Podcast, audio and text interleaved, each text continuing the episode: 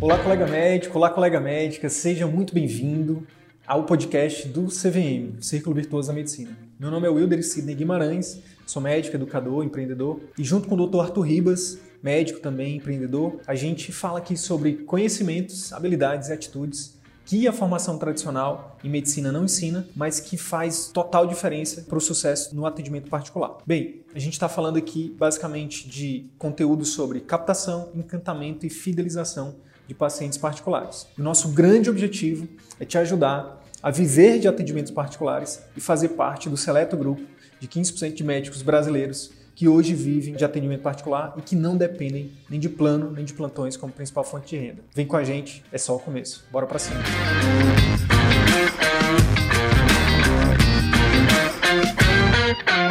A live de hoje está muito massa. A gente vai falar sobre princípios de vendas para o médico que deseja viver de atendimento particular. Cada vez mais a gente entende que mais importante do que você aprender a técnica é você aprender o fundamento por trás da técnica. Então, a gente vai falar sobre esses fundamentos para que você entenda de fato o que, que significa vender, né? o que está por trás da ciência das vendas. Então, olha só, a primeira coisa que a gente tem que entender é que toda empresa precisa vender. Se não vender, a empresa quebra. Isso é fato. E o consultório médico, a clínica particular, eles são empresas, tá? Então, logo, o médico que deseja viver de atendimento particular precisa aprender rápido, muito rápido, tudo que puder sobre vendas. Tem uma história de um aluno nosso. O que, acontece? Ele abriu o consultório dele, ele fez todo o investimento no consultório dele particular. Quando foi em março, veio a pandemia. O que, que aconteceu? Ele ficou desesperado. O que aconteceu com a maioria de nós mortais, né? A gente fica com medo, normal. E aí uma das estratégias que ele teve, né, para correr atrás do prejuízo, ele entrou no nosso curso, né, no CVM. A gente vem fazendo lives aqui a cada semana há mais de um ano e meio. Né, a gente começou em julho de 2019, então a gente está chegando aí a um ano e meio de lives semanais. A gente tem mais de 120 conteúdos gratuitos que a gente já produziu, então de graça para vocês. Para quem não é nosso aluno ainda, quiser conhecer mais do nosso trabalho, a gente distribui esse conteúdo no nosso canal do YouTube, no podcast, no Facebook, aqui no Instagram. Mas a gente também tem o nosso curso fechado, que é o Círculo Virtuoso da Medicina, o CVM. A gente já tem mais de 230 alunos, se eu não me engano. E o que acontece? Ele entrou no nosso curso e uma das habilidades que ele focou muito durante esse ano foi exatamente em quê? Em vendas. Ele entendeu um dos fundamentos, né, que a gente vai falar aqui hoje, que é o quê? Empresa que não vende quebra. E ele não queria que a clínica dele quebrasse. Logo, ele focou bastante em vendas, tá? E hoje hoje ele está surfando aí, graças a Deus, ao mérito dele e também a nossa contribuição e contribuição também no nosso curso. Ele está muito bem, obrigado. Eu estou falando do Dr. Luiz Felipe Lisboa. O grande lance é o seguinte: existem técnicas de venda, mas as técnicas elas são apenas o resultado dos fundamentos, como eu falei, tá? Desses princípios. Então, quando você domina isso, né? Quando você domina os princípios, você brinca com as técnicas. É isso que difere, por exemplo, um chefe premiado, um chefe, de um cozinheiro qualquer. O que, que acontece? O chefe ele dominou os princípios, os fundamentos de como fazer uma comida, um prato delicioso. Quem gosta de comer um prato delicioso num, num restaurante muito premiado por um bom chefe? Diz aí, eu. Quem que não gosta, né? Então, o chefe, ele brinca com os temperos, ele brinca com os ingredientes. Por exemplo, ele aprendeu a harmonizar ele sabe o fundamento, o ingrediente tal, colocado de tal forma, ele harmoniza com tal coisa. E aí ele sabe o momento certo de colocar cada ingrediente, né, o tempo de preparo. Um cozinheiro qualquer, ele pode ter até acesso à mesma técnica, à mesma receita, mas se ele não domina os fundamentos, ele acaba metendo os pés pelas mãos tá? Então, a mesma coisa é aqui. Se você, por exemplo, lá no nosso curso, a gente fala de técnicas, né? a gente fala de técnicas de vendas, mas a gente fala muito também sobre os fundamentos das vendas. E é isso que a gente vai falar de forma um pouco mais aprofundada com vocês hoje aqui, beleza? Então vamos lá. Pessoal, princípios de vendas para o médico que deseja viver de atendimento particular. Esse é um tema que eu amo, sabe, de paixão, assim, vendas. Eu adoro vendas. Sabe por que, eu adoro vendas? Exatamente por conta do primeiro princípio que eu vou falar aqui. Vender significa ajudar. Escreve aí. Por quê? Porque a gente precisa desmistificar essas crenças que nos limitam em relação às vendas. Então, vender, escreve aí, vender significa ajudar. E eu vou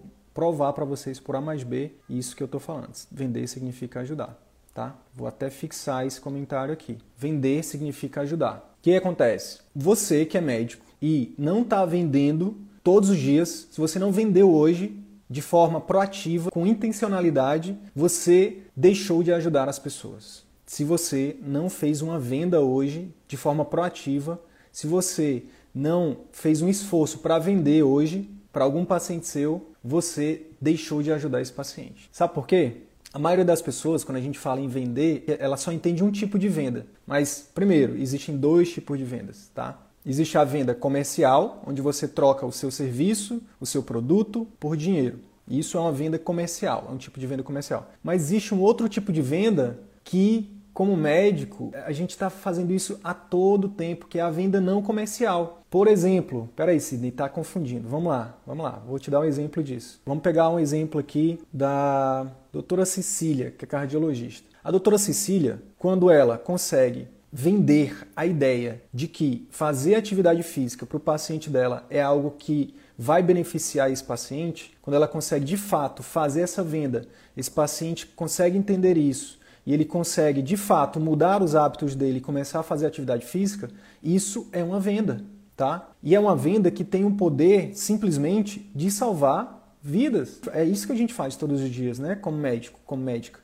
a gente salva vidas. Ou pelo menos a gente diminui o sofrimento das pessoas, né? Ou pelo menos a gente consola as pessoas. Mas isso é também uma venda, um tipo de venda. Agora, vamos pegar a questão da venda comercial mesmo. Vamos pegar o exemplo de venda comercial. Vamos pegar a doutora Cecília também. Vamos supor que ela vendeu então para aquele paciente que ele precisa é, fazer atividade física, convenceu ele da importância disso, usou técnicas de venda de forma proativa, esse paciente aderiu a isso, fez atividade física, melhorou ali a capacidade funcional do corpo, do coração, conseguiu diminuir por exemplo, dose de antipertensivo, conseguiu até tirar a dose de antipertensivo, melhorou outras partes do corpo, enfim. Isso é uma venda. Agora vamos supor, vamos pegar um outro paciente, um paciente que chega lá que precisa, por exemplo, de um ecocardiograma, que eu sei que também que ela trabalha com isso. E esse paciente, ela levantou a hipótese diagnóstica dele ter, sei lá, uma miocardiopatia, ele está com insuficiência cardíaca lá, já descompensada, e esse paciente,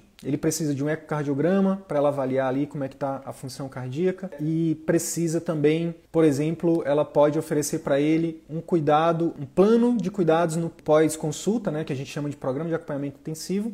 Ela pode oferecer para ele, cobrando por isso. Aí ela entra com esse programa, ela, a equipe, né? Por exemplo, vamos supor que seja um paciente que precise ali de cuidados nutricionais, de uma nutricionista, de um paciente que precise de uma fisioterapia é, respiratória, por exemplo. Então ela coloca a equipe dela e ela a, a serviço desse paciente para ajudar a tirar esse paciente da crise. E ela faz a venda desse programa de acompanhamento intensivo. Quando ela vende isso para esse paciente, vocês concordam? Se ela dominar as técnicas de venda, se ela dominar os princípios de vendas e souber fazer essa venda, esse paciente aderindo a isso, ele fechando, por exemplo, não, doutor, eu quero pagar esse exame, a senhora está me falando que é importante, então eu vou fazer esse exame e eu quero também esse programa de acompanhamento intensivo aí porque eu quero sair disso, eu não estou conseguindo respirar, eu preciso melhorar logo, eu preciso voltar a trabalhar, eu preciso cuidar da minha família. Então, vocês concordam que essa venda, mesmo comercial, a doutora Cecília está ajudando esse paciente? Quem concorda aí, quem está acompanhando aí, diz aí, eu entendo. Coloca aqui no chat, eu entendo. Eu entendo. A venda,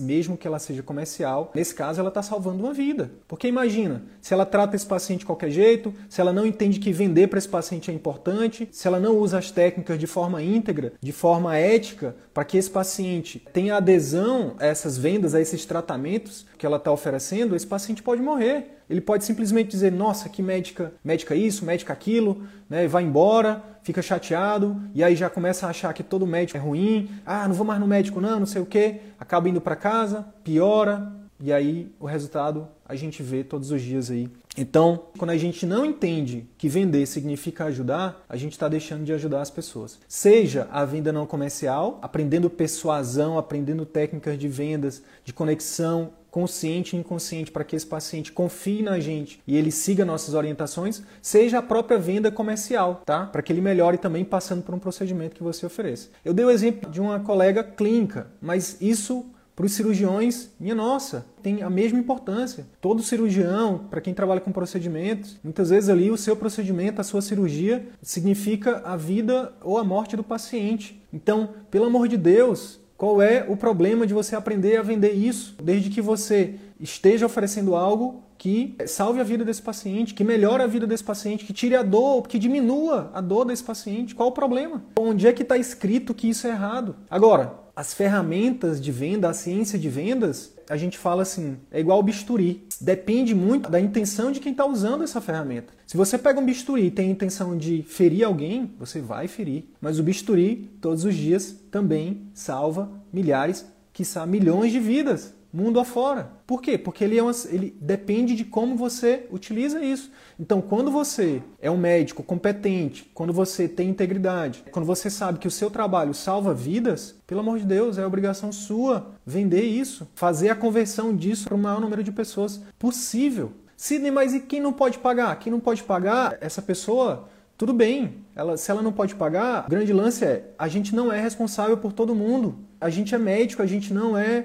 Jesus Cristo ou um super-herói, o Superman, sei lá, o Homem de Ferro. A gente é médico. As pessoas que não podem pagar, a gente pode ajudar elas de outra forma. A gente consegue um encaixe para ela com o nosso colega lá do SUS, a gente ajuda essa pessoa de uma outra forma. Mas a gente não pode tomar para a gente uma responsabilidade que não é nossa, sabe? Então, isso é extremamente importante a gente entender. É uma das coisas mais comuns que acontece com os nossos alunos. Sidney, eu tenho dificuldade de cobrar, como é que eu vou fazer? Né? Poxa, mas e se meu paciente não quiser? Se seu paciente não quiser, tá tudo bem sabe? Mas outras pessoas vão querer. E outra coisa, não é porque você está cobrando no seu atendimento particular que você é uma pessoa ruim, que você é um mercenário. Não deixem as pessoas rotularem você por uma coisa que você não é.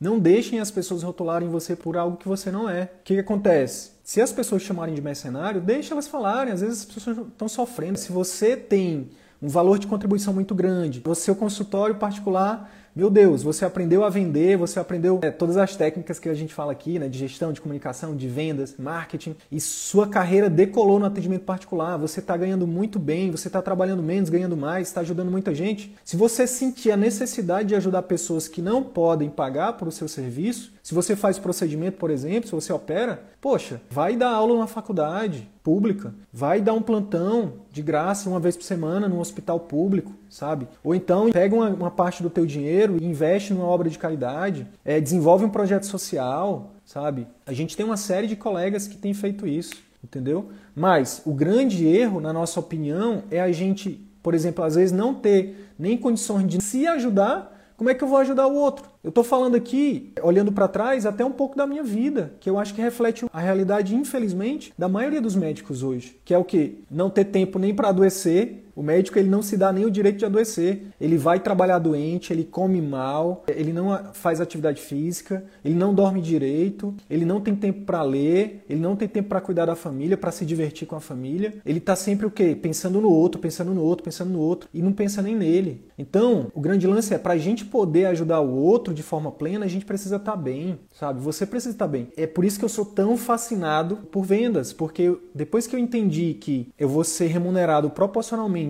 ao número de pessoas que eu ajudar e também relacionada ao grau de ajuda que eu ofereço para as pessoas, eu entendi, minha nossa, eu tenho que expandir cada vez mais meu número de vendas. Por exemplo, por que, que eu não tenho dificuldade nenhuma de vender o nosso curso, de vender uma consultoria, de vender uma mentoria? Por quê? Porque eu sei o poder que o meu produto gera nos meus clientes. Meu produto transforma a vida de clientes. Nós temos alunos hoje que vivem só de particular, que largaram os planos, que trabalham só meio turno, que ganha mais do que quando trabalhava só em plantão. Nós temos alunos hoje que têm um tempo de qualidade com a família. Quanto que vale isso? Então eu tenho o dever de propagar a mensagem do CVM. Já não é mais só por mim, não é mais um projeto só do Sidney e do Arthur. É uma missão que a gente tem. E mais importante do que isso, olha só que interessante. Essa semana eu fiz uma consultoria com um aluno nosso, ele é do interior do Nordeste. Olha só que interessante. Depois de fazer o nosso curso, né, uma das coisas que ele melhorou na clínica dele, particular,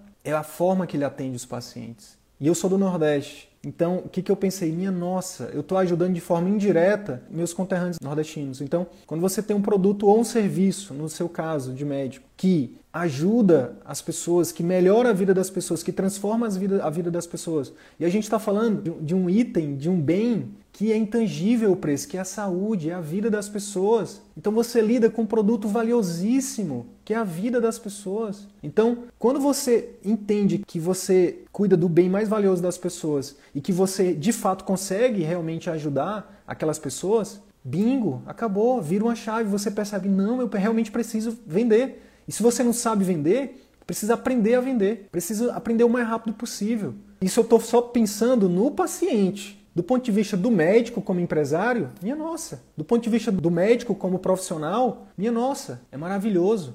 Né? Quem que não gosta de poder, por exemplo, ontem eu estava numa mentoria com alunos também, nós, né, na mentoria, um deles falou assim, cara, eu hoje, quando o plano ele não quer pagar o procedimento, eu viro para o paciente com toda a técnica de comunicação e falo, olha, o plano não, não autorizou, nesse caso a gente precisa fazer particular, tudo bem? E a paciente, tudo bem. E ele falou, cara, quantos anos que eu fiquei dizendo, não, deixa aí, tá bom, tipo, recebendo menos né, e o plano enriquecendo as custas do trabalho desse colega. E agora, depois do CVM, ele, não, cara, agora eu me valorizo. O paciente também precisa me valorizar. Se o paciente não quiser, infelizmente, a gente não pode também querer salvar o mundo. A gente também tem que se valorizar. Imagina, se esse paciente que tem um problema, uma complicação que é possível, quem é que ele vai acionar? Ele vai acionar o médico que foi bonzinho, bonzinho, que fez um desconto ali porque o plano glosou o procedimento e aí o médico não cobrou? Ou ele vai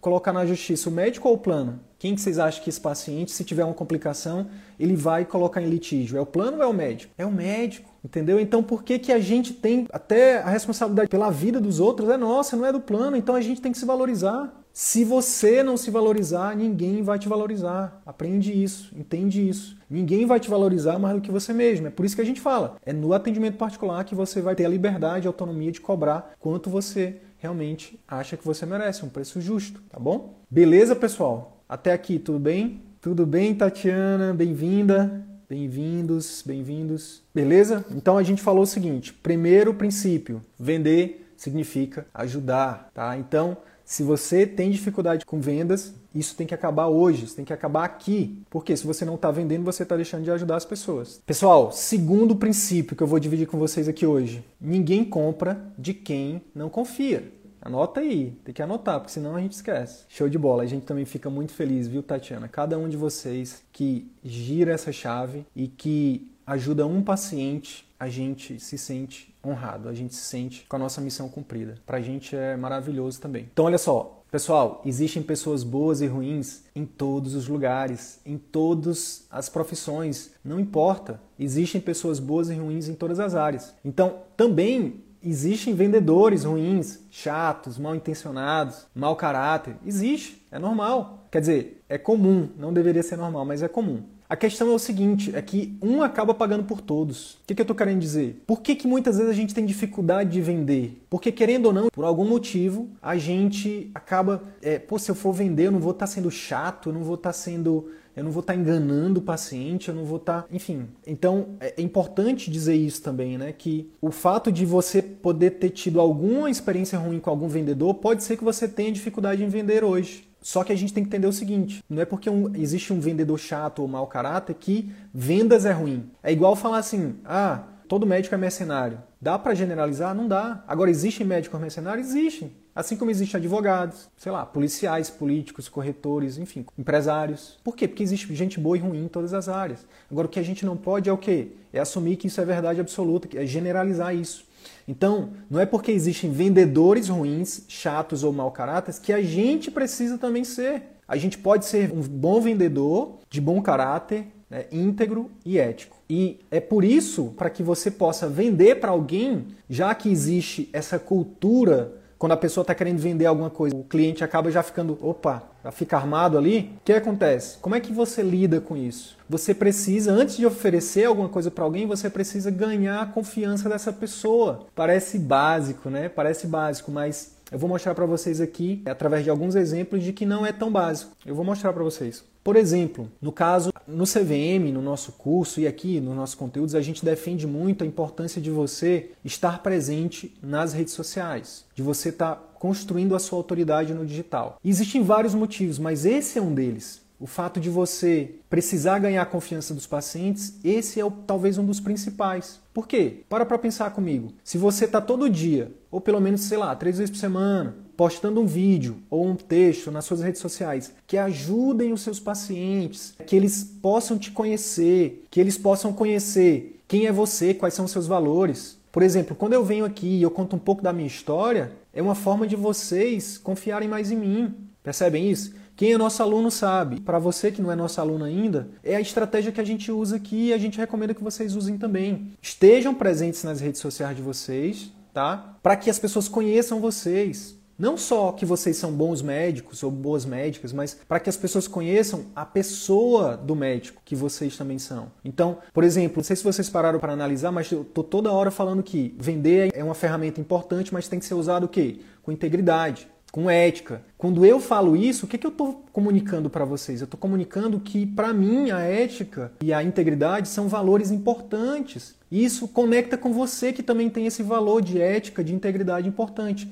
E quando a gente se conecta, a gente começa a criar um vínculo de confiança. E aí, daqui a pouco, você que chegou hoje, que está vendo esse conteúdo a primeira vez aqui, que está me vendo a primeira vez, daqui a um mês, nas próximas quatro semanas, se toda semana você vê um vídeo meu, ou um vídeo do Arthur, que é meu sócio aqui, é, ou um texto que a gente publica, ou um áudio que a gente grava no nosso canal do Telegram, ou você foi lá no nosso canal do YouTube e viu vários vídeos maiores, como esse aqui que a gente está fazendo agora. E você conheceu mais sobre a gente, não só sobre o nosso curso, não só sobre nosso método, não só sobre Sidney e Arthur, mas sobre a nossa empresa. O que, que vai acontecer? Daqui a um mês, daqui a um mês e meio, a gente aparece aqui para você e fala assim: opa, tudo bem? Aqui é o Wilder Sidney. Deixa eu te falar, a gente vai fazer um evento online gratuito, onde a gente vai te ensinar eh, as ferramentas, a gente vai te ensinar o nosso método para que você viva de atendimento particular. É 100% online, é 100% gratuito. Só se cadastrar aqui. Vocês concordam que a tendência de você que já está nos acompanhando, que viu, passou por toda essa jornada de conhecimento, de consciência sobre quem é Sidney, quem é Arthur, quem é o CVM, qual é a empresa, enfim, que é, é mais fácil de você querer participar desse evento e, consequentemente, entrar numa próxima turma do nosso curso, fazer uma mentoria, fazer uma consultoria com a gente, do que simplesmente alguém que do nada, que você nem conhece, aparece na sua timeline e fala assim: Epa, ei, vem aqui para um evento. Ou então, ei, Compra o nosso curso aqui. Ei, você está afim de fazer uma mentoria? Ei, você quer fazer um curso? Qual é a chance maior de você comprar de mim, que você conhece, ou de alguém que você nunca viu e que está aparecendo oferecendo do nada um curso para você?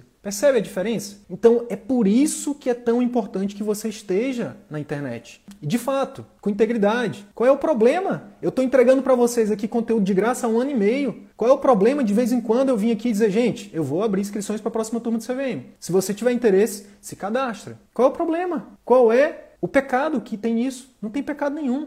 A mesma coisa é você. Você está ali produzindo conteúdo, ajudando seus potenciais pacientes, produzindo conteúdo por meses. E aí, depois, quando você tem sua audiência, você vai lá e grava um vídeo como a gente defende, né? Uma das estratégias que a gente defende no nosso curso. Você grava um vídeo falando assim: opa, tudo bem? Aqui é a doutor Fulano, doutora Fulana. Eu sei que você já acompanha meu trabalho há um tempo e eu estou passando aqui para te convidar a conhecer o meu site. Entra lá, lá tem muito mais vídeo, lá tem muito mais conteúdo. Lá você pode entrar em contato comigo, com a minha equipe, conhecer mais do meu trabalho. Então é isso. Fico te aguardando lá, vai ser um prazer trocar uma ideia contigo. Clica aqui no link e te vejo do outro lado. Qual o problema? Não tem problema nenhum. Você ajuda as pessoas de graça e depois você convida elas para ir no seu site. Você convida elas para entrar em contato com você. Conheça mais do meu trabalho. Clica aqui, converse com a minha secretária. Tem alguma dúvida? Posso te ajudar. Tem alguma dúvida sobre Aí você fala sua especialidade, seu posicionamento, né, seu nicho, seu subnicho. Qual o problema? Você não está botando uma faca no pescoço da pessoa e dizer, ei, bora, entra no site. A gente não está aqui falando,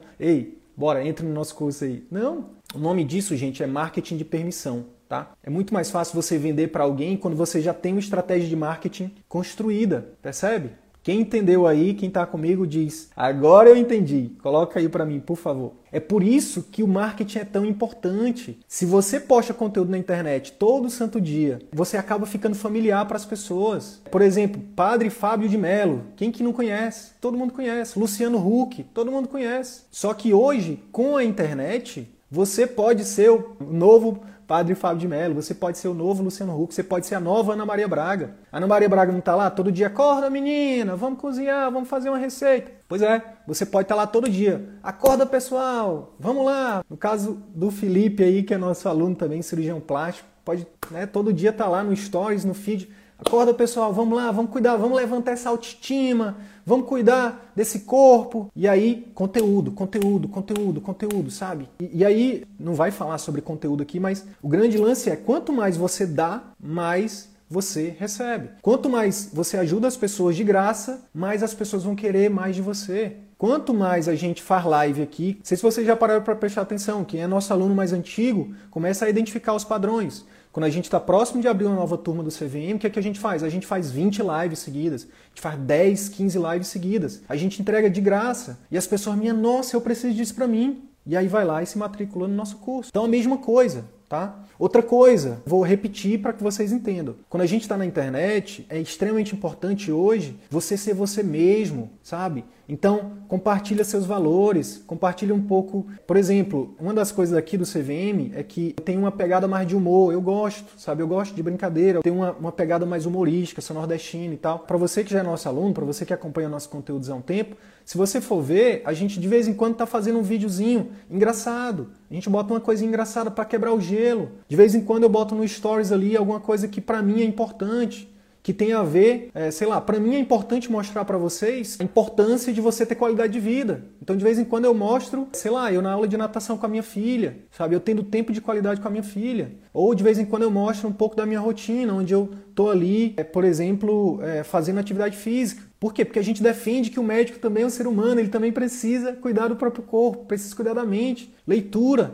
precisa cuidar dos relacionamentos. E aí o que acontece? Pessoas se conectam com pessoas. Tá? E as pessoas não vão só atrás de você, do doutor, da doutora fulana. Eles vão começar a se conectar com você. Olha, a doutora fulana é gente que nem a gente, o doutor fulano é gente que nem a gente. Pô, olha que legal. Ou então, sei lá, tipo, você gosta de carro, de vez em quando compartilha. A gente tem um aluno, é, ele gosta de samba, acabou que ele está se posicionando como oftalmologista do sambista lá no Rio de Janeiro. Aí já atendeu um primeiro famoso que já indicou para o outro, já indicou para o outro, pronto. O cara até botou já o cavaquinho no consultório. Então, o que, que é isso? Ele conecta e ele está no Rio de Janeiro. Será que o pessoal do Rio de Janeiro gosta de samba? Olha que interessante. Isso, querendo ou não, é uma estratégia de venda, é uma estratégia de marketing que facilita a venda dele. Seja autêntico, fale quem você é. A gente tem plena convicção que o nosso trabalho é importante também, assim como o SUS é extremamente importante. Mas eu acho que não dá para a gente ficar, sabe, ah, eu vou ter que agradar todo mundo, não vou poder falar isso, não vou poder falar. Não, não tem jeito. Assim como é na vida, aqui na rede social é, uma, é um reflexo da nossa vida. A gente, a gente não vai agradar todo mundo. Ninguém consegue agradar todo mundo. Aí tem uma outra coisa. Eu falei só do marketing. Eu falei o seguinte, que para você vender, né, ninguém compra de quem não confia. É por isso que é importante você fazer seu marketing.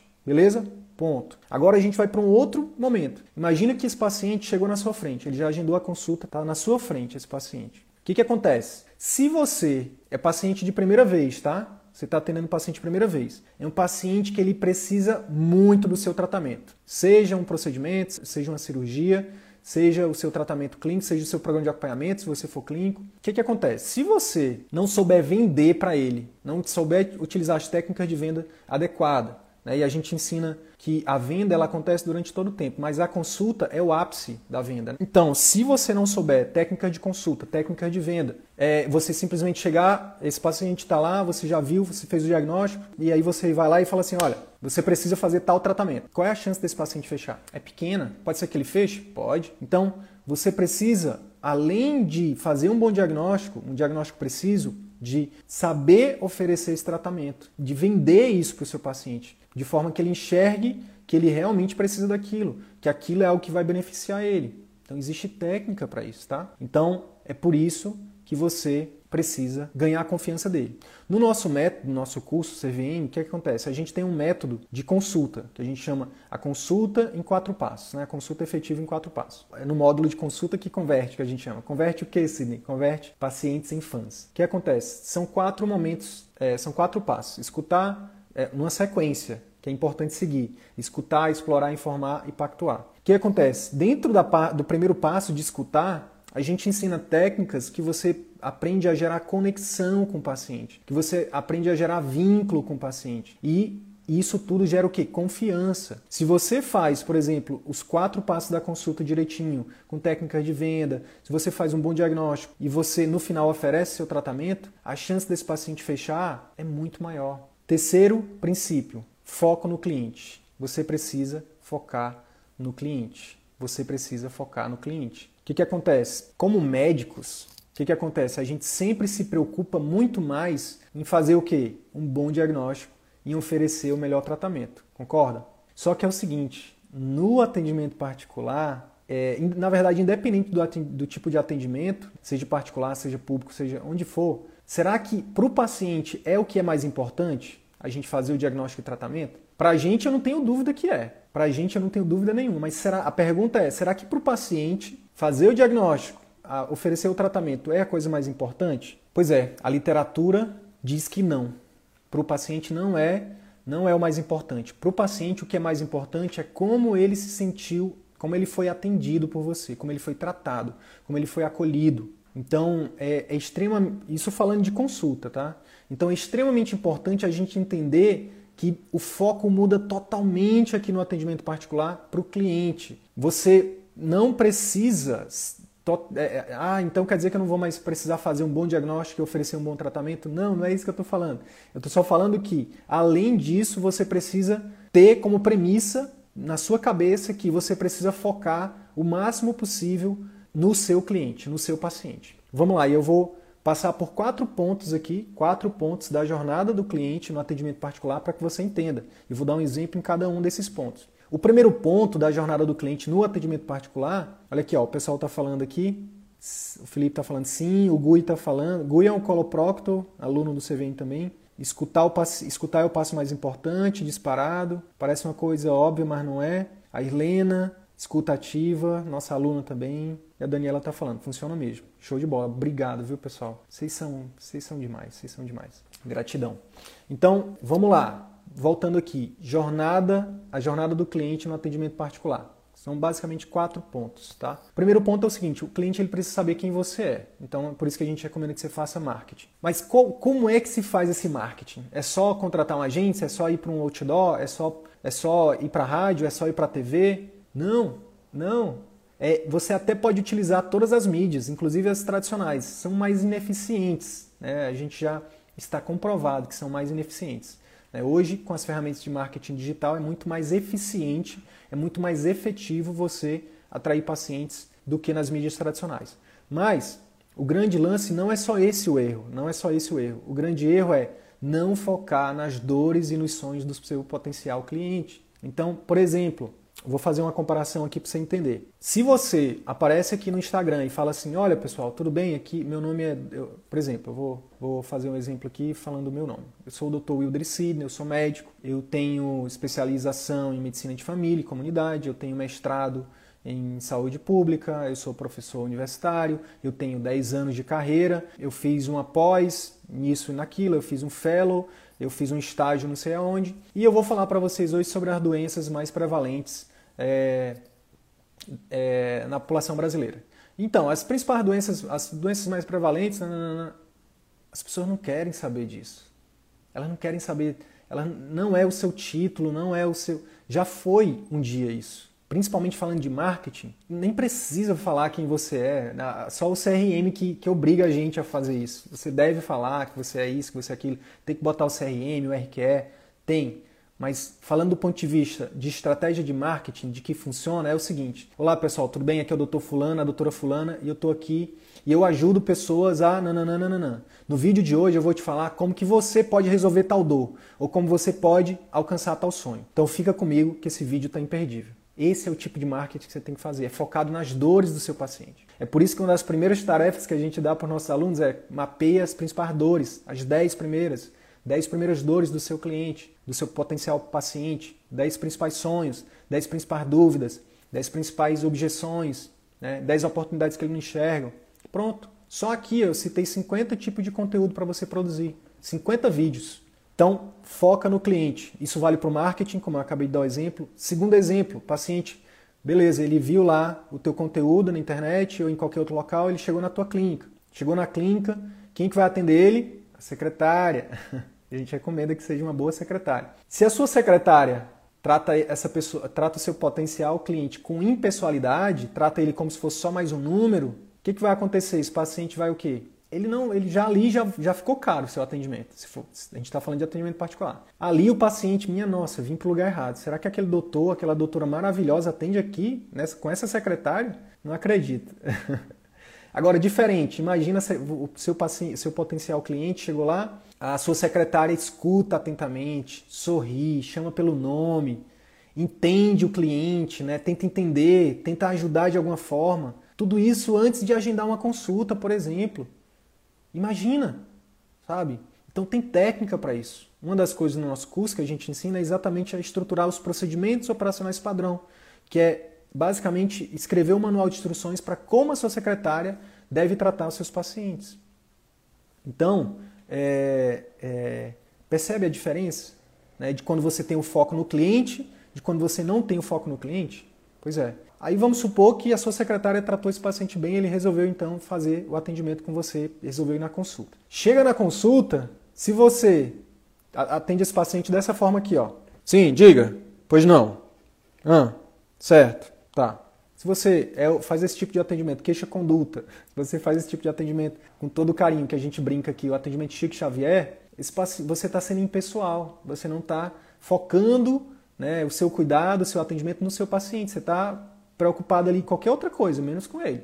Né? Você está preocupado com o tempo que você tem que atender ele rápido, que você tem que pagar a conta, que você tem que levar o filho na escola, que você tem que, sei lá, mandar lavar o carro, fazer a revisão do carro, alguma outra coisa, menos ele. Agora, se esse paciente chega você trata ele com cordialidade. Eu não vou nem falar da parte de escuta que eu já falei um pouquinho atrás. Vou falar de um outro passo da consulta que a gente ensina no nosso curso, que é o segundo passo, que é explorar. Explorar o que, Sidney? Explorar a dor também, mas não a dor física somente. Né? Então, por exemplo, ah, eu, você viu a propaganda do, do iPhone 12. E aí você diz, minha nossa, eu preciso disso. Na verdade, você não precisa, né? Você já tem o iPhone 11 Plus entendeu? Com três câmeras, quatro câmeras, sei lá quantas câmeras. Você não precisa, mas você emocionalmente você já está comprado. Aí você, o racional, você só faz a venda para você mesmo. Você fala assim, pô, e nem vai ficar, pô, 12 mil seria a vista, mas se eu parcelar em 12, eu pago, pago em 12 de mil, um plantãozinho a mais. Não vai nem, não vai nem doer. Bom, uma noitezinha a mais fora de casa, ou então um paciente a mais que eu atendo, dois pacientes a mais, um procedimento a mais que eu faço. E aí o racional valida, mas a venda ela foi feita lá de, ela foi feita de forma emocional. Então, na consulta médica, quando você pergunta para o paciente algo que 99,9% dos médicos não fazem, que é qual é, o seu, qual é a sua principal preocupação? Qual, o que, que você tem medo em relação a isso? Né? Quando você se conecta emocionalmente, quando você faz uma consulta mais emocional, quando você explora uma questão emocional do seu paciente, bingo, a venda já já às vezes a venda foi feita ali. E aí você pode oferecer para ele um produto, um, um, tratamento, sei lá, por exemplo, para ele vai ficar vai ficar muito mais, para você vai ficar muito mais fácil, por exemplo, vender, se você se esse paciente é, se você precisa, é, se ele precisa de uma cirurgia que custa dois mil reais, né, e você tem a mesma cirurgia que custa 5 mil reais e você consegue mostrar para ele os benefícios disso, para ele também, né? não só para você, que você vai ganhar mais, mas se você mostra para ele, a chance de você vender aumenta muito. Né, para ele. Por quê? Porque já fez, você já fez uma série de passos anteriores de vendas, de conexão, de criação de confiança. Percebe? Então, é, eu falei aqui o seguinte, é, que é muito poderoso quando você é, se conecta emocionalmente dentro da consulta, quando você se conecta emocionalmente com o seu paciente, quando você explora uma questão mais emocional, mais psicológica, né? Por quê? Porque no fundo, no fundo, como é que esse paciente se sente? Você está focando nele, que você está se importando com ele. Percebe?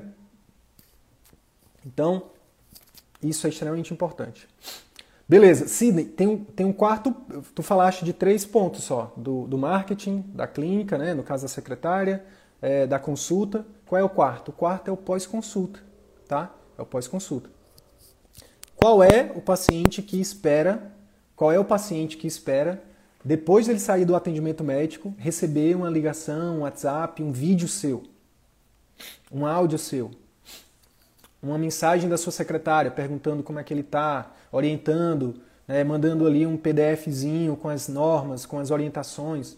Qual é o paciente que espera isso? São poucos, ou quase nenhum. Quando você faz isso, quando você estrutura um serviço de pós-consulta, seja clínico, seja, seja cirurgião, seja você que trabalha com procedimentos, o que acontece? Você supera em muito as expectativas dele. Então você demonstra de novo que você se importa com ele. Percebe? Então você ganhou a confiança dele no marketing, com a sua secretária, na consulta, no pós-consulta. Bingo! Esse paciente, o que você oferecer para ele, ele vai topar. Aí eu reitero de novo, a responsabilidade é sua de oferecer para ele algo que vai beneficiar ele. Né? Então, é, ah, Sidney, então, é, com essas técnicas aí, os médicos podem enganar os pacientes. Podem, podem, podem. Mas é por isso que eu disse, é uma ferramenta. A gente, assim como, por exemplo, o médico não pode, sei lá, o médico que não declara, é, que não emite nota, por exemplo. Aí um dia o leão pega ele. Um exemplo, tá? Só para contextualizar isso. O médico pode chegar lá e dizer, ah, eu não sabia da lei. Né? Ele não pode falar isso. O pessoal falou, aí o pessoal da Receita vai dizer, olha, é, você não pode dizer que desconhece a lei, porque a lei está aí para todo mundo. Né? A mesma coisa é se o paciente for enganado, é, é, o paciente, a gente está tá partindo do pressuposto que é um adulto com plenas capacidades mentais e que vai tomar a decisão junto com o médico. Se o médico ofereceu para ele uma cirurgia de 10 mil, né, que, essa, que, que, enfim, se ele não sentiu, se ele se sentiu enganado alguma coisa, ele tem o dever de, enfim, de, de reclamar do médico, de, enfim, mas agora, é, não é porque um médico pode usar isso para, sei lá, para manipular, para enganar um paciente que a gente não pode usar. É muito louco isso, sabe? Muitas vezes o que está por trás disso é uma ideologia que não se pode vender na medicina, que não se pode ter ganhar dinheiro para a medicina. Mas isso é, na nossa opinião, isso é balela. Isso não se sustenta, tá? O médico, ele tem o mesmo direito de ser bem remunerado como qualquer outro profissional, tendo em vista sua, ser um profissional liberal, ter a sua profissão regularizada, tendo em vista a responsabilidade que ele tem com o seu paciente, tendo em vista o valor que ele gera para o paciente dele. Acabou.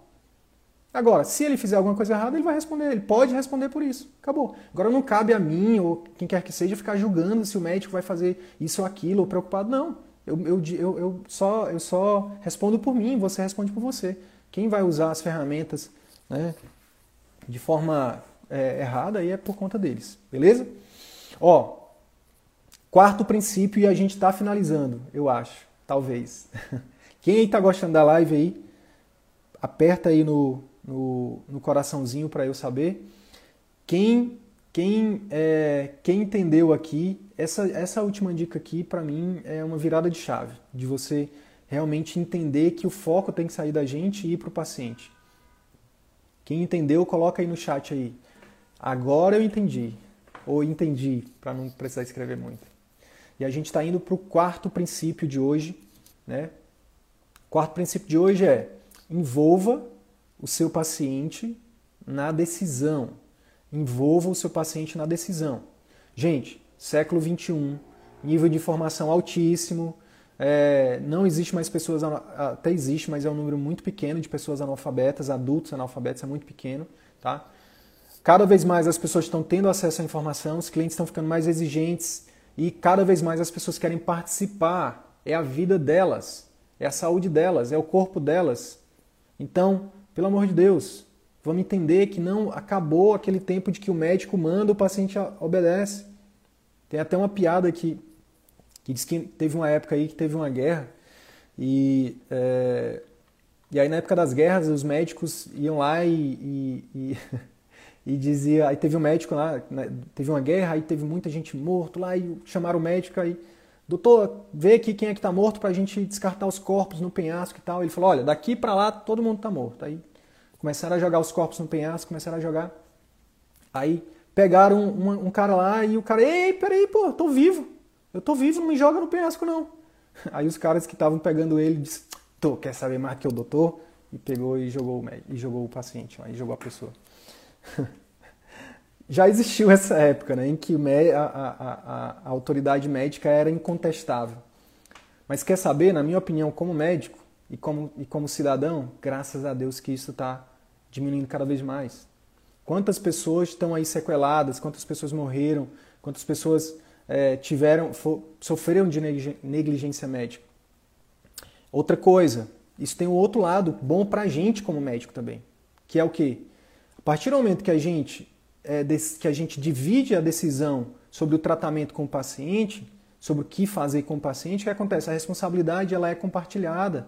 Então, se você faz uma cirurgia e você explica os efeitos colaterais, a, a, os potenciais riscos, os benefícios, e o paciente está ciente disso, e hoje em dia até, obriga, é até obrigado, é obrigatório né, você ter um termo ali de consentimento para ele assinar. Ora, concorda que isso é uma segurança a mais para você? Do ponto de vista legal, do ponto de vista jurídico? A chance desse paciente judicializar é, alguma coisa contra você é mínima. Por quê? Porque você está decidindo junto com ele. Ele é um adulto, então ele também responde. Agora, imagina um tempo atrás onde a gente dizia, não, eu sou médico, eu que tomo, eu que tomo a decisão, eu que decido. Não, não vai, não vai tomar esse remédio, vai tomar esse. Aí no outro dia o paciente morre. E aquele remédio que você prescreveu estava errado. Você cometeu o quê? Nesse caso é imperícia, não é isso? Imperícia. As famílias perdoaram. Por quê? Porque a gente é ser humano. Quando a gente se coloca como ser humano, outro ser humano tem, vai ter né, empatia. Agora, se a gente se coloca como alguém prepotente, superior, arrogante, as pessoas não têm pena desse tipo de pessoa. As pessoas não se compadecem, não têm compaixão. Então, voltando para a questão do princípio de venda. Se você apenas explicar um problema que o paciente tem e depois oferecer o tratamento, o que, que acontece?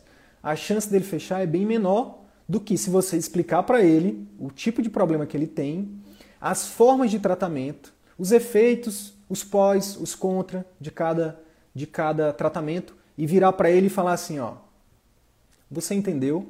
Dona fulana, seu fulano, você entendeu? O que, que você acha disso? O que, que você acha de, da gente ir por esse caminho? Qual dessas formas aqui para você é melhor? Tem a cirurgia do tipo A, B e C. A tipo A, o, o, o, pró, o pró de fazer ela, a vantagem de fazer ela é isso, isso e isso. A desvantagem é isso, isso e isso. A B, a mesma coisa. A C, a mesma coisa. Para a senhora, o que, que faz mais sentido? Para o senhor, o que, que faz mais sentido? Aí ele vai dizer, doutor, aí a maioria pode ser que diga para você assim, ó, doutor, eu não sei, o senhor que é o médico. É o senhor que vai decidir. Aí, você que está aqui nessa live ainda, você que está ouvindo esse conteúdo, você que está passando por esse conteúdo, você que é aluno do CVM, você vai, você vai entender que não é assim que funciona mais. Você vai, você vai voltar para esse paciente e vai dizer assim: Pois é, eu sou médico, mas a vida é sua. Mas o problema é seu também. Eu estou aqui para lhe ajudar. Eu posso até dizer para a senhora, na minha opinião, o que, que é é, na minha experiência, o que, que pode ser melhor. Mas a senhora também tem que me dizer se para a senhora faz sentido. Se para a senhora isso aqui, se a senhora vai conseguir dar conta disso.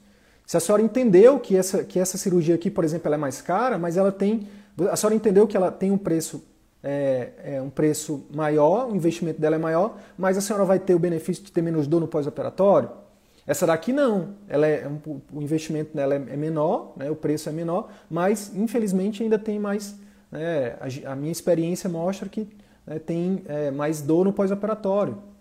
Se for um clínico, ora, esse remédio tem esse efeito colateral, esse tipo de remédio tem esse outro efeito colateral. Esse aqui eu tenho tido mais sucesso com ele, esse aqui tem, esse, tem, tem, tem, esse, tem essa vantagem, tem essa desvantagem.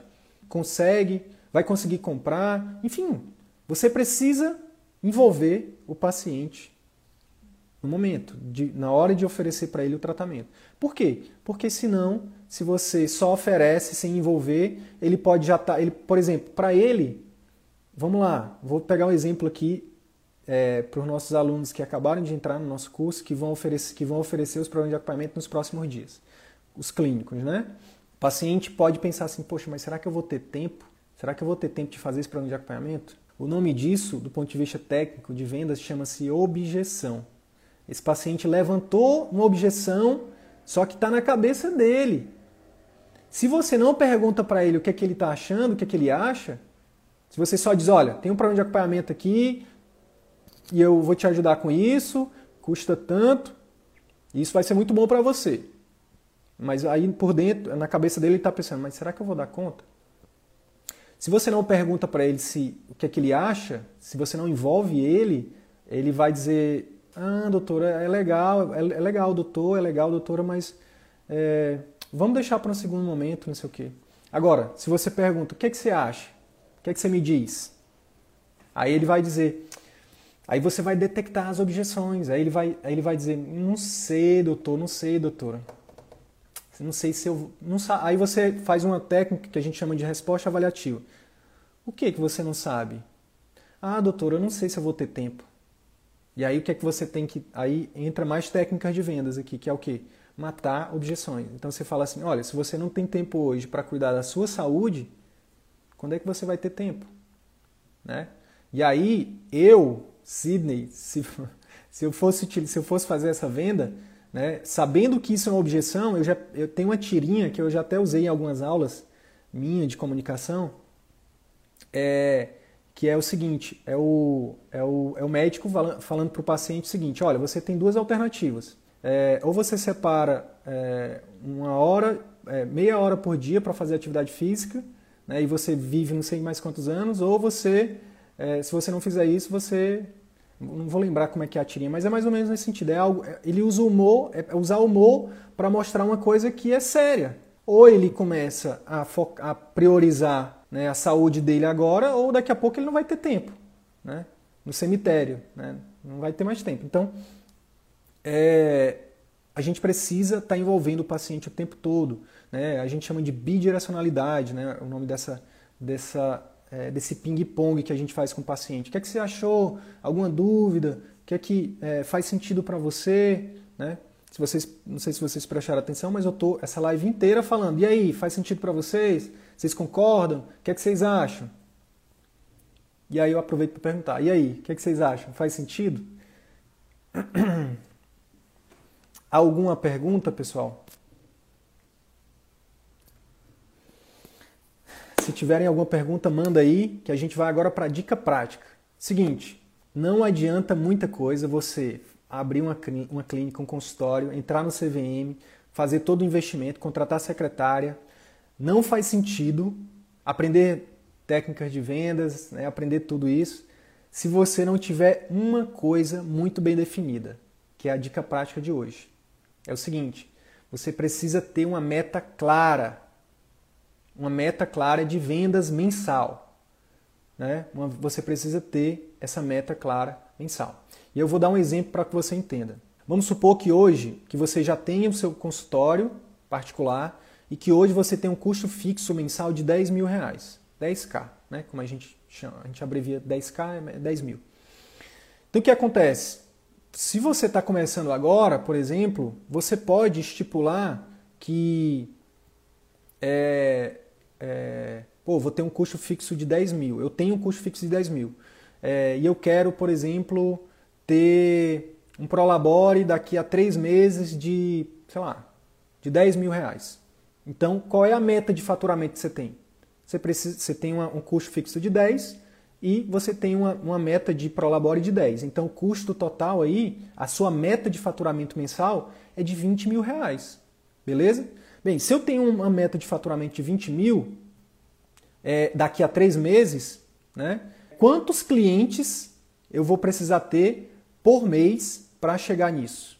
Né? Então você estipula essa meta. Ah, para eu, por exemplo, sei lá, se você tem uma consulta e um procedimento que junto os dois você cobra ali mil reais, por exemplo, tá? Só para ficar fácil aqui a conta. Então você precisa, opa, para eu chegar no faturamento de 20k por mês, 20 mil reais por mês, eu preciso ter 20 clientes mensais pagantes, né? De, a, da consulta mais o procedimento que é de mil reais. Então, 20 vezes mil, 20 mil reais. E você estipula essa meta, tá? E a partir daí, você vai para cima para bater essa meta, né? Ah, Sidney, se chegou em três meses eu não bati essa meta, só consegui é, o faturamento de... É, a meta era 20, eu só consegui 10. Ora, a partir do momento que você tem uma meta, você não bateu, você tem que ver os por... Aí você tem que parar e analisar. O que está faltando? Né? O que, que você precisa fazer? Né? E nesse processo, vender mais, fazer marketing, treinar a secretária, reestruturar a consulta, estruturar um pós-consulta é fundamental. É por isso que o nosso curso é tão valioso. É por isso que eu não tenho, não tenho problema nenhum, não tenho vergonha, não tenho receio, não sinto nem nenhum sentimento negativo de falar assim, ó, nosso curso vale muito. Vale muito. E, é, e, tá, e é, a gente mata cobra e mostra cobra, não é só o pau, não, mostra cobra. São dezenas de, de, de, de entrevistas com alunos que já tiveram a vida transformadas. São centenas de médicos que a gente tem ajudado a melhorar essas questões aí. Então, é, é, não, não atingiu a meta? Beleza, então deixa eu ver, pede ajuda, vai atrás, paga uma consultoria, fala com os amigos, participa de grupos como o CVM. Gente, pô, minha meta esse mês era bater 20k, não consegui, só consegui 15. O que, que vocês estão fazendo aí? Né? E aí o grupo vai se ajudando, o grupo vai se ajudando. Aí, aí um fala, olha, faz uma consultoria com não sei quem, então vê aqui esse curso de treinamento secretário, então vê isso aqui, não sei o quê. E aí você vai implementando e vai colocando e vai fazer até dar certo. Daqui a pouco você vai ver que, que 20 mil reais vai ser algo que vai ficar no passado. Tá? Agora, para tudo isso acontecer, você precisa entender que você precisa ser um bom médico, mas também um bom vendedor. Beleza, pessoal? Faz sentido para vocês? Alguma pergunta? Foi bom para vocês? Para mim foi maravilhoso. Eu, minha mãe, eu ficaria aqui a noite toda. Ficaria a noite toda aqui com vocês falando sobre vendas, porque vendas têm mudado a minha vida e tudo que é bom eu quero compartilhar com a gente, como ser humano, a gente quer compartilhar com os outros, né? Então, pelo amor de Deus, aprendam a vender, né? Aprendam a vender. Uma dica bônus aqui de livro é Vender é Humano, do Daniel Pink, tá? É... Tem também a Bíblia, a Bíblia de Vendas, que é um outro livro que é uma referência também em vendas. Eu já li O Vendedor Minuto, que é muito bom também. Ele fala que uma das coisas muito massas assim, que girou a minha cabeça no, do Vendedor Minuto é que ele fala assim: eu, a melhor, a, a, a, o melhor tipo de cliente para você vender alguma coisa é aquele que tem o desejo de comprar. Então, hoje é muito claro isso para mim, sabe? Por que, que existem os vendedores chatos? Vendedor chato é aquele cara que fica querendo forçar a venda. Compra aqui, compra, compra, compra. Não, eu te dou um desconto, eu te faço isso, faço aquilo.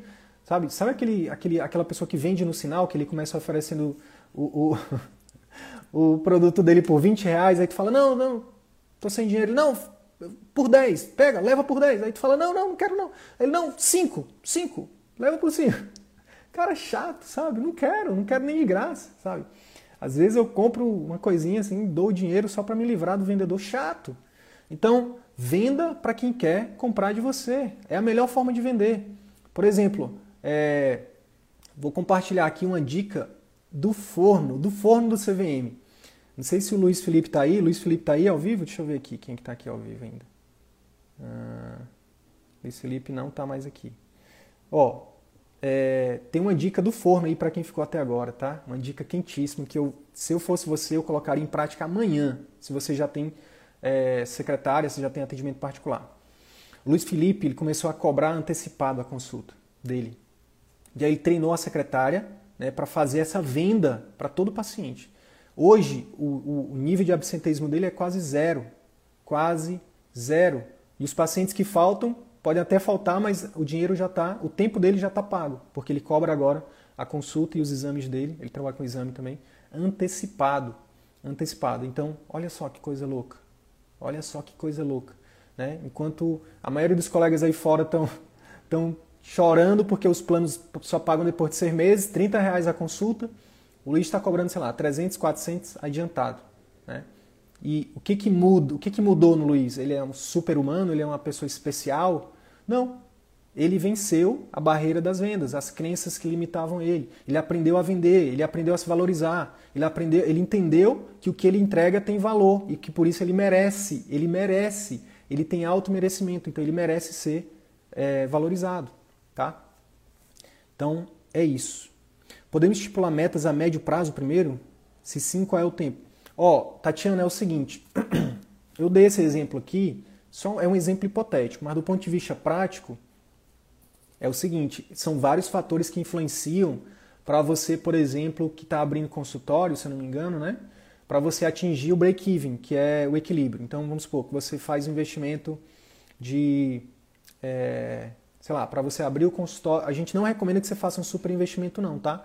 Comprar sala, reformar, a gente não recomenda isso, definitivamente, tá? A gente recomenda que você fique com esse capital de giro né, para contratar uma secretária, contratar uma equipe de marketing é, alugar um local bacana, né? de preferência até é, pegar, sublocar um local que já esteja pronto e focar em vendas, focar em marketing, em vendas, em, em pós-consulta, em consulta. Né? Por quê? é, se você tem um custo fixo baixo, o teu ponto de equilíbrio, o break-even, né? Ou seja, vamos supor, vamos supor que você tenha é, 10k aí de custo fixo. Clínica, equipe de marketing, consultório, contador, é, um advogado que você faz uma consultoria ali, imposto, enfim, 10k. E aí você começou agora, você vai começar com 10k já de custo fixo. Então você precisa ter como meta é, ter o um número de clientes que vai pelo menos pagar aqueles 10k. Agora, você vai conseguir isso no primeiro mês? Não é fácil, não é, não é assim de primeira não. Mas a gente recomenda que você faça, por exemplo, se você tem um custo fixo de 10k, é importante que você ou você trabalhe de forma paralela em algum outro vínculo para você manter os 10k, pelo menos por seis meses, que é um tempo médio para você fazer o consultório se pagar, tá? Ou você junta essa grana, né? Em vez de fazer uma, uma reforma de 60 mil, pega esses 60 mil e investe e, e, e bota ele para ser o teu capital de giro, tá? E, e, vai, e vai atrás de cliente, marketing, né, networking, é, vendas. Né, estru... O que, que você pode vender dentro do seu consultório? É só sua consulta? No caso do seu caso, estrutura logo o programa de acompanhamento e já começa a oferecer nas primeiras semanas, nos primeiros dias. Por quê? Porque tem que vender. O que faz o consultório crescer, a empresa crescer, é vendas. Né? Imagina se a Coca-Cola para de vender, o que, é que vai acontecer? Quebra, entendeu? Então, é isso. Tá bom? Por que, que as empresas físicas estão quebrando na pandemia? Porque estão deixando de vender. Se não vender, quebra. Não tem, não tem, não tem segredo. É isso. Tá? Então, o prazo médio é seis meses, tá? É, Para ser bem conservador. Agora, o que, que eu recomendo? Recomendo que você estipule a meta de seis meses, né? Para em seis meses seu consultório está se pagando, mas trabalhe para que isso aconteça em três, entendeu? Dê o seu máximo para que isso aconteça em três. Beleza, pessoal? Valeu aí, valeu a aula, gostaram? Se você gostou dessa live, eu vou pedir para vocês fazerem o seguinte: vai lá depois, vai ficar salva essa live lá no nosso, nosso feed do Instagram e coloca a principal sacada que você teve, tá bom? E marca lá uma, uma colega médica que vai se beneficiar disso aqui. Não é porque fui eu que fiz essa live, não, tá? Mas essa live vale muito dinheiro. essa live aqui vale muito dinheiro. Então, faz, ajuda a gente aí a espalhar a nossa mensagem vai lá, bota uma sacada que você ajuda o algoritmo do, do, do Instagram a. Todo, quando você tem muitos comentários, né, quando você tem muitas reações, o Instagram entende que é uma publicação que merece ser mostrada para mais pessoas. Então, ajuda a gente aí, tá bom? Se esse, se esse conteúdo gerou valor para ti, vai lá, diz qual foi a sacada, marca um colega médico de outra cidade, de outra especialidade, que não seja seu concorrente. tá bom? Grande abraço, fiquem com Deus. Bora para cima, é só o começo. Bora viver de atendimento particular. Um abraço. Tchau, tchau. Então é isso. Se esse conteúdo gerou algum valor para sua carreira médica, eu quero te fazer dois pedidos. Primeiro, compartilhe esse episódio com seus colegas médicos porque eles podem se beneficiar desse conteúdo. Utilize os seus grupos de Telegram, WhatsApp ou mesmo as suas redes sociais. Segundo pedido, visite as redes sociais do CVM. Procure Ciclo Virtuoso da Medicina no YouTube, no Facebook e arroba CV da Medicina no Instagram. Te vejo por lá. E até o próximo episódio. Valeu!